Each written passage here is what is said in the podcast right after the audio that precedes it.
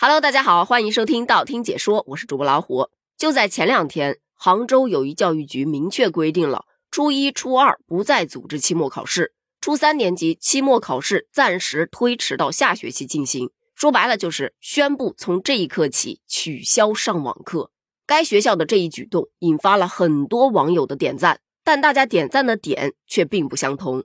有的呀，纯粹就觉得该学校的停课公告写得好。他的公告上是这样写的：孩子，读书不是为了考试，是为了丰盈自己，是为了造福他人，是为了理想。而你的理想在更为宽广的世界里。这一段话让很多人都觉得有温度、有格局、有担当。但同时也有人质疑：读书当然不是为了考试，但是读书永远绕不过考试，不通过考试就没有办法更好的读书。别跟我谈理想。我的理想就是不读书，而另外一批点赞的，我觉得才是大头。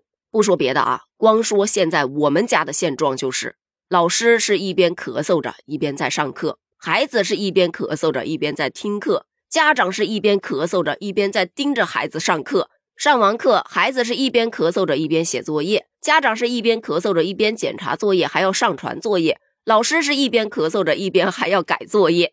真的就是一场互相伤害的循环呐！所以站在我个人的角度来说，我是比较赞同这种暂停网课的决定的。首先，站在孩子的角度来说，线上上课的效果真的不行啊！一是孩子上课没有什么自觉性，你盯得了这一个，你盯不了那一个呀。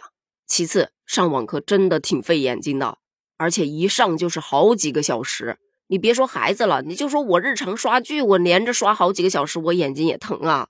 站在老师的角度来说，其实本学期的教学任务基本上都结束了，该学的也学得差不多了，剩下的就是不断的去复习，准备迎接期末考试。但最近这一段时间，今天这几个同学请假，明天那几个同学请假，而且疫情就是好多天，甚至有的同学他哪怕病好了，他也不回来上课，就是你想给他补课，你都不知道从哪儿补起。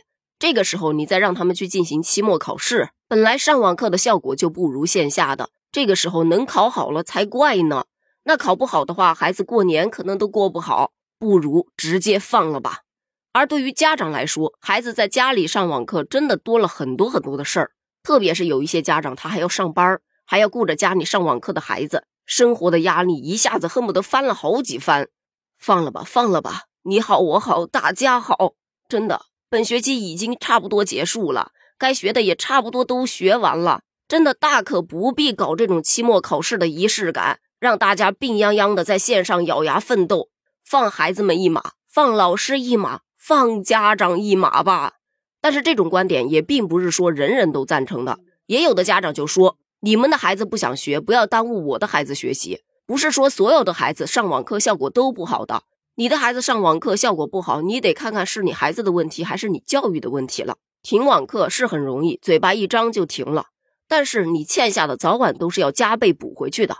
在学校来不及补的，你到社会上会补得更多，也会更残酷。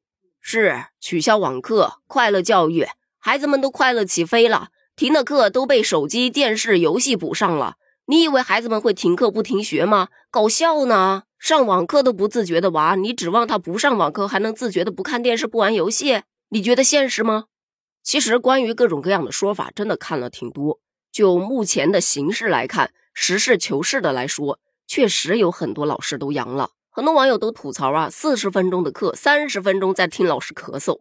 你就说我儿子他们班吧，六十个孩子，最近这段时间能坚持上课的还不到三十五个人。不是说上网课不好。也不是说停网课就一定好，但现实确实摆在这里。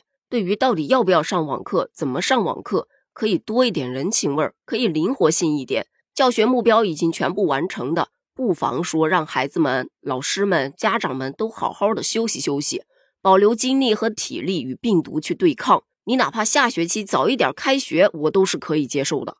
而且我看老师有的时候嗓子讲不出来话。他在网课上放的那些课程，基本上就是智慧中小学里面现成的网课，让孩子自己看。我家孩子发烧之后丢的那几节课，也是自己在智慧中小学上面补起来的。所以说，对于生病了的孩子，真的是以休息为主，这些课都是可以补的。别让孩子拖着病体还要爬起来去上网课，真的挺残忍的。就像大家呼吁的，不急于一时，立足于长远，并不是说每一所学校都要去向停止网课看齐，但多少还是可以结合一下自身当地的实际情况，做出合理的判断。那么，关于今天这个话题，你又是怎么看的呢？欢迎在评论区留言哦，咱们评论区见，拜拜。